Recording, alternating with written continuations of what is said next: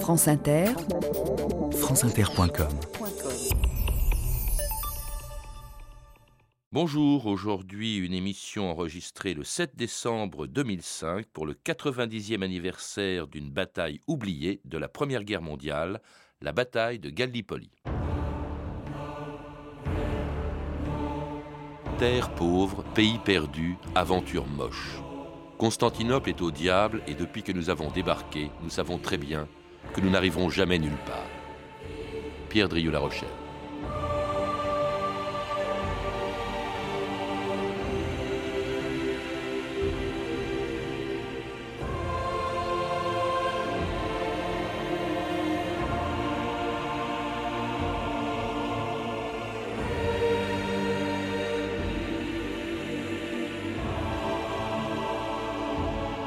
2000 ans d'histoire.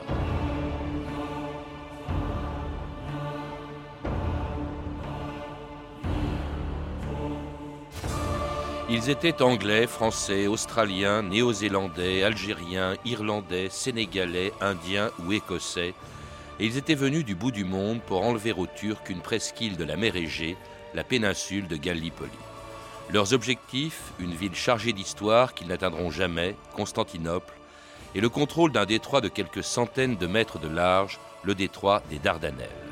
C'est là, sur les traces des soldats d'Alexandre et des croisés, à quelques kilomètres à peine des ruines légendaires de Troie, quelque part à la frontière de l'Asie et de l'Europe, qu'en 1915, des dizaines de milliers d'hommes allaient mourir dans une des batailles les plus sanglantes et les moins connues de la Première Guerre mondiale, la bataille de Gallipoli. Londres, 29 avril. Le ministère de la Guerre annonce en dépit d'une résistance opiniâtre, nos troupes ont réussi à prendre pied sur la presqu'île des Dardanelles, à Gallipoli. Gallipoli Écoutez ce passage. La défense turque comprend des réseaux de fils de fer barbelés sur mer et sur terre, des tranchées bourrées de pics de fer. Je sais ce que je vais faire. Je vais aller m'engager. Ouais, moi aussi. Tu viens avec nous, Barney? Oh non. Hein? Moi, je m'engage en tout cas. L'uniforme, ça rend folle les filles. Allez, Franck, viens avec nous.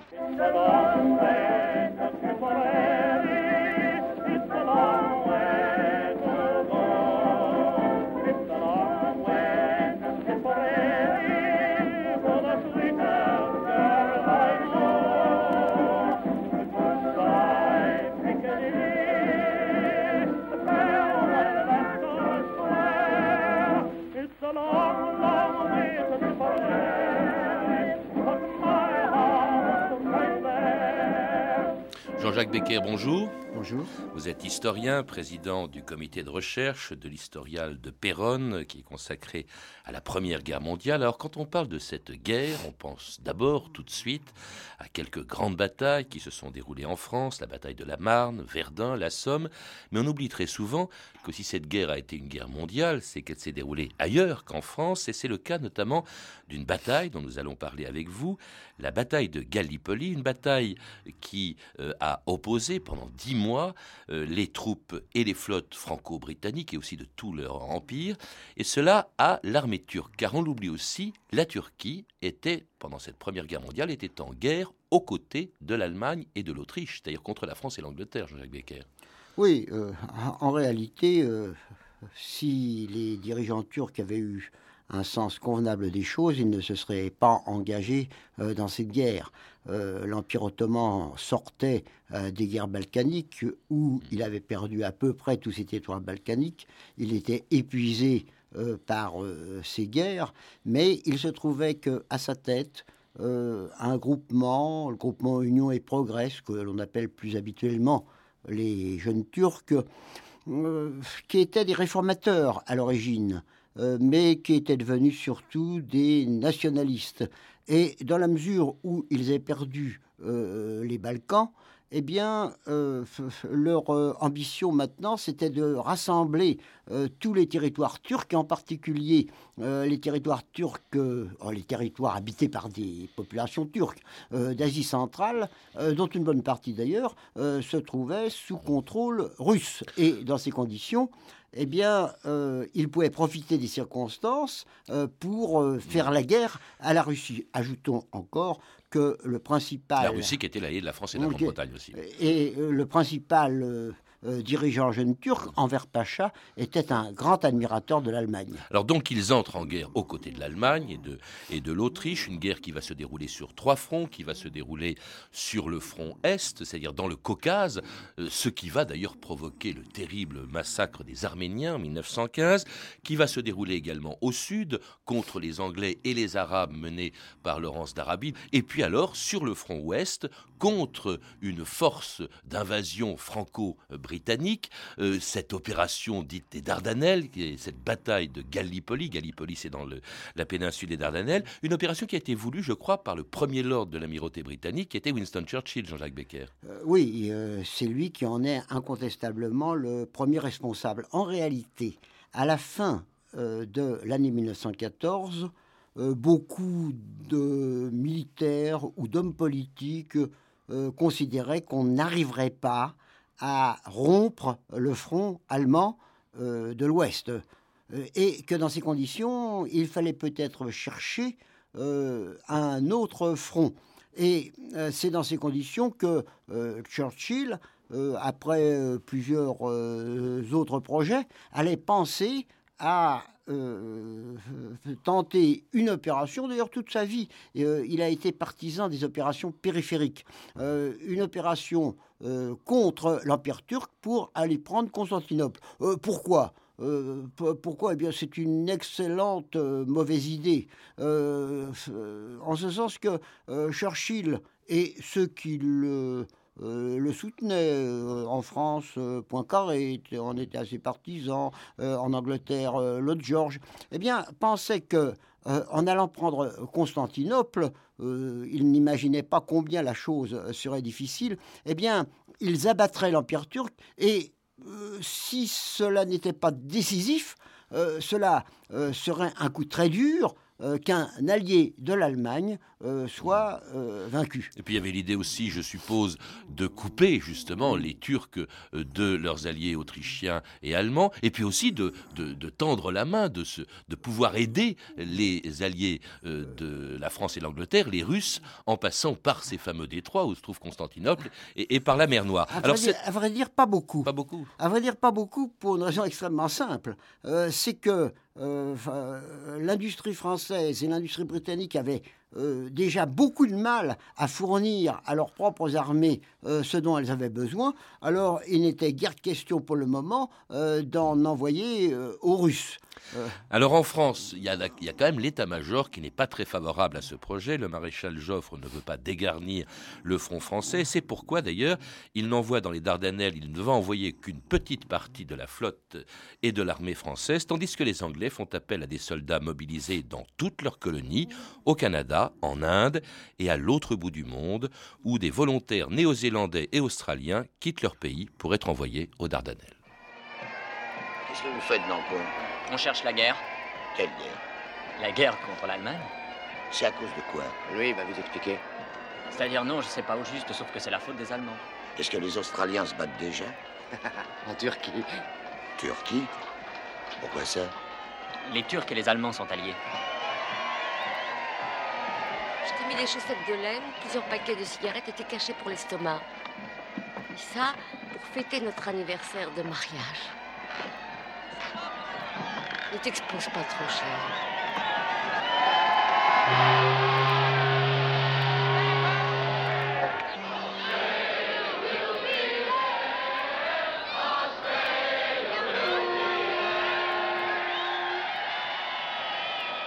Et c'était le départ de volontaires australiens quittant leur pays pour aller se battre à Gallipoli. Ce qui est extraordinaire dans cette bataille, Jean-Jacques Becker, c'est le nombre de nationalités qui y ont participé, ne serait-ce que d'abord du côté allié. Absolument. Alors, euh, il faut euh, rappeler que le général Joffre euh, du côté français et le maréchal French du côté britannique étaient totalement opposés à cette opération. Ils ne voulaient pas distraire un seul soldat des, euh, du front occidental, euh, d'où il fallut aller chercher d'autres soldats. Alors, en ce qui concerne les Britanniques, ils allaient avoir à leur disposition les volontaires australiens et néo-zélandais qui s'apprêtaient à, rejoindre le front occidental. D'une armée qu'on appelait, enfin d'un corps qu'on appelait l'ANZAC, un Australian and New Zealand Army Corps. Absolument. et ce sont, ce sont eux qui vont constituer le plus gros euh, de la force britannique euh, euh, dans cette bataille. Il y aura aussi évidemment des représentants d'autres populations sous domination britannique et puis bien entendu des, Anglais, enfin ou tout au moins des Britanniques, Anglais, Écossais, etc. Du côté français, eh bien, on a fait l'effort minimum. On a envoyé dans un premier temps une seule division, dans un second temps une deuxième division, c'est-à-dire vraiment euh, très peu de choses, et euh, elles étaient constituées par des Français, certes, mais aussi euh, par des troupes coloniales. Hein, il, y avait, il, y avait, il y avait des Algériens, il y avait aussi beaucoup de pieds noirs, je crois, qui sont venus se battre. Il y avait également des, des, Sénégalais. Alors en face, il y a une armée plus homogène, ce sont des Turcs, mais qui sont placés d'abord qui reçoivent une aide matérielle importante de l'Allemagne, leurs canons sont des canons Krupp, mais même placés sous commandement allemand avec un général allemand qui s'appelait Liman von Sanders, euh, Jean-Jacques euh, Becker. Euh, effectivement, à l'heure actuelle, quand les Turcs parlent de leur victoire, ils oublient de parler du commandement allemand. En réalité, c'était un général allemand, le général Liman von Sanders, qui avant la guerre, avait le titre d'inspecteur général de l'armée turque, euh, qui a le commandement de cette opération. Et les Turcs sont encadrés par un grand nombre euh, d'officiers euh, allemands. il n'empêche que le gros des soldats est évidemment constitué par des soldats turcs. Et contrairement à ce que pensaient les alliés occidentaux, ces soldats turcs se battront euh, de façon extrêmement déterminée. Et avec un général qu'on ne connaît pas encore du tout, mais qui va se faire connaître, qui va même, ça va même mmh. déterminer son avenir, qui est Mustafa Kemal. Alors cette bataille qui commence en, 1915, commence en mars par une opération navale franco-britannique. Il y a quelques bateaux français sous le commandement de l'amiral Guéprat. Il s'agit en fait de forcer par la mer, de forcer les détroits. Seulement le problème, c'est que ces détroits sont étroits, c'est que, euh, enfin le détroit est Dardanelles, c'est qu'il y a des canons euh, turcs de chaque côté il y a des mines, et ça va être un véritable désastre, Jean-Jacques Becker. Alors, euh, effectivement, il n'était pas prévu à l'origine euh, d'opération terrestre. Euh, l'opération devait être seulement maritime. On forçait les Dardanelles, c'est-à-dire le premier détroit, puis on traversait la mer de Marmara avant d'aller directement attaquer Constantinople. Alors, l'opération maritime eut lieu en deux temps. Dans un premier temps, à partir de février, on tâta en quelque sorte euh, les défenses turques. Euh, les navires euh, de guerre français et britanniques s'engageaient dans les Dardanelles, bombardaient les forts pour les réduire au silence. chaque jour, on, on, recommençait pratiquement la même opération, ce qui veut dire qu'on n'y parvenait pas. Malgré tout, le 18 mars fut décidé une attaque en masse euh, des flottes britanniques et françaises qui pénétrèrent profondément euh, dans euh, les Dardanelles, mais qui allaient subir de très lourdes pertes, en particulier du fait d'un tout petit navire turc, un poseur de mines qui est devenu un emblème de la nation turque, qui allait parvenir à déposer ses mines, et plusieurs navires et en particulier un cuirassé français. Oh, c'était un vieux cuirassé, on avait envoyé là-bas de vieilles unités, mais enfin, malgré tout, euh, le cuirassé Le Maine qui est atteint et qui coule avec tout, euh, avec tout euh, son équipage. Il y a eu aussi le Bouvet, je crois, qui a coulé en quelques secondes, et 600 morts, presque, presque aucun, presque aucun survivant. Ça a été donc véritablement un désastre, et surtout,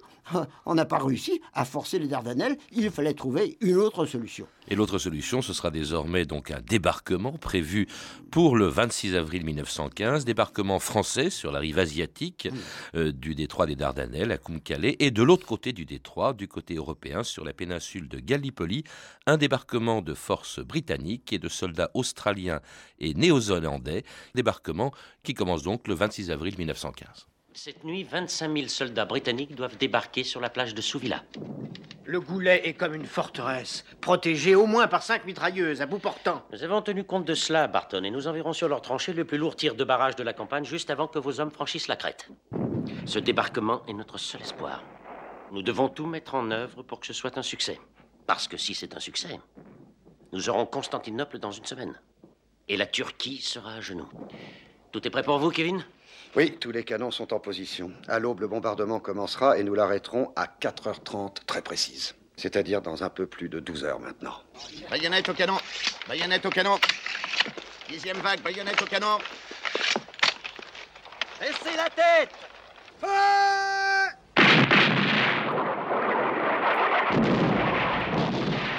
Nous nous préparons à attaquer les positions turques et nous savons que notre pays sera fier de nous. Nous sommes impatients de nous battre. Nous avons le sentiment que nous sommes engagés dans une aventure plus importante que notre vie.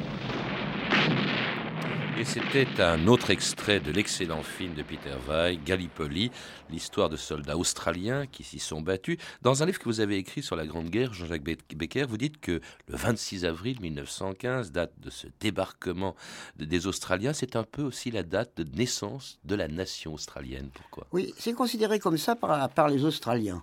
C'est considéré comme ça par les Australiens qui ont le sentiment que euh, de ce jour euh, où pour la première fois euh, les Australiens combattaient est née véritablement la nation australienne. Alors des Australiens et des Néo-Zélandais ont combattu également sur le front occidental en France, mais il n'empêche que ce débarquement dans la presqu'île de Gallipoli est resté un souvenir tel que euh, lors du 90e anniversaire de ce débarquement, de cette bataille, quels étaient les grands protagonistes? D'un côté, les Turcs, de l'autre côté, euh, les Anzacs, c'est-à-dire euh, les Néo-Zélandais les Australiens. Vous, voulez dire de l'anniversaire qui s'est déroulé à Gallipoli, euh, d'ailleurs Qui s'est déroulé qui sur, été à Gallipoli. On avait un peu même, lors de cet anniversaire, l'impression que se retrouvaient les anciens adversaires devenus presque des amis,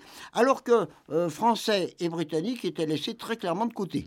Alors, anniversaire d'un débarquement qui est malgré tout un échec terrible. En fait, l'idée, c'était de débarquer sur les plages à la pointe extrême de la péninsule de Gallipoli, de refouler les Turcs dont on sous-estimait euh, euh, les forces euh, terrestres, et puis de, en longeant la péninsule, de, de continuer ainsi jusqu'à Constantinople. Or, c'est un échec total dès le début. Les troupes de débarquement parviennent à peine à aller au-delà des plages de débarquement, Jean-Jacques Becker. La presqu'île de Gallipoli est très étroite. Et, très rapidement, il est apparu qu'il était impossible euh, d'arriver à conquérir euh, cette presqu'île. C'est-à-dire qu'on s'est retrouvé dans les mêmes conditions que sur le front occidental, euh, c'est-à-dire une guerre de tranchées. seulement, les troupes françaises et britanniques avaient un espace si petit que, par exemple, le général qui commanda les deux divisions françaises, le général Gouraud, fut euh, touché par un obus, il, il perdit un, bras euh, dans cette affaire. Euh, le fait que le commandant en chef des forces françaises puisse être menacé prouvait combien le secteur était étroit. Mais malgré des batailles acharnées, il fut impossible de chasser les Turcs de leurs tranchées. Euh, dans la presse française, euh, chaque jour, euh, on annonçait la déroute des Turcs. Mais chaque jour, ces Turcs en déroute étaient toujours là. Et, ça, ça a duré pendant des mois d'une guerre des tranchées dont personne ne parle jamais. Quand on pense tranchées, on pense évidemment à ce qui s'est passé en France, dans les tranchées françaises. Et alors, dans des conditions, dites-vous, qui étaient vraiment effroyables, aussi effroyables qu'en France, dans les tranchées, Jacques Becker. Elles étaient plus effroyables encore qu'en faisant les tranchées. Euh, lorsque euh, les troupes alliées ont débarqué, il ne faisait pas encore très chaud. Euh, mais par la suite, il allait faire horriblement chaud et cela allait provoquer une prolifération de mouches et de rats absolument invraisemblables. Les conditions de vie euh, d'hygiène, quand parler d'hygiène, il n'y avait pas d'hygiène, euh, des troupes euh, débarquées a été véritablement affreuse. Et les soldats rescapés euh, des Dardanelles, comme on dit le plus souvent en France, eh bien, euh, se souviennent, euh, se sont souvenus pendant très longtemps des horribles conditions qu'ils avaient connues. Les maladies, hein, beaucoup sont morts de maladie, la dysenterie qui était terrible. La maladie a été particulièrement. Alors, les conditions d'hygiène, comme je disais à l'instant, étaient inexistantes, le climat était malsain, alors les conditions furent véritablement effroyables. Effroyables du fait même des conditions de vie, mais aussi des offensives décidées par des officiers qui, comme en France, sur le front français, eh bien, ont jusqu'au bout se sont entêtés d'essayer de percer le front. On attaque comme prévu. Allons-y les gars, déchargez vos fusils. Rien dans les canons, nous attaquons à la baïonnette. Pas de balles.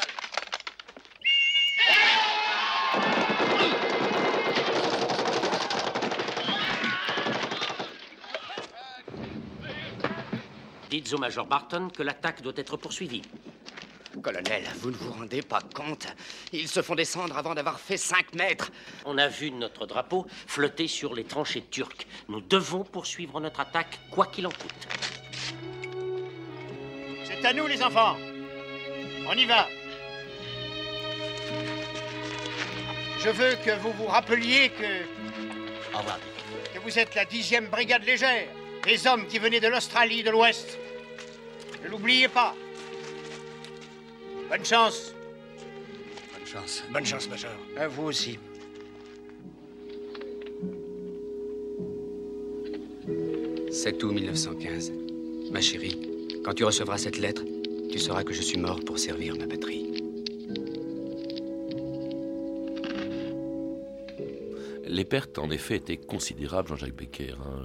C'est toujours des, querelles de chiffres. Il y a des chiffres différents selon les sources. Vous dites 180 000 tués du côté des Alliés, dont 150 000 Britanniques. Quand vous dites Britanniques, je suppose que vous parlez aussi des Australiens, des Néo-Zélandais. 60 000 Turcs. C'était terrible. Oui, euh, il faut relativiser d'une certaine façon parce que, et c'est pour ça que l'on n'en parle pas tellement, euh, par rapport aux pertes euh, sur le front occidental lors des offensives de Champagne et d'Artois euh, en 1915, ça a été peu de choses. Et puis Verdun, ça sera encore dire, mais Verdun, ça sera encore l'année suivante. Mais malgré tout, les pertes, il suffit de de voir que euh, l'armée française avait envoyé là deux divisions, soit environ 30 000 hommes. Or, ces pertes sont de 30 000. Euh, c'est-à-dire qu'il a fallu incessamment envoyer des renforts pour combler. Mais qu'est-ce qui s'est passé? Est-ce qu'on n'a pas sous-estimé la force des Turcs? Vous, vous semblez le dire aussi dans, un livre. on s'est dit, bon, c'est des Turcs, on les battra comme, comme rien.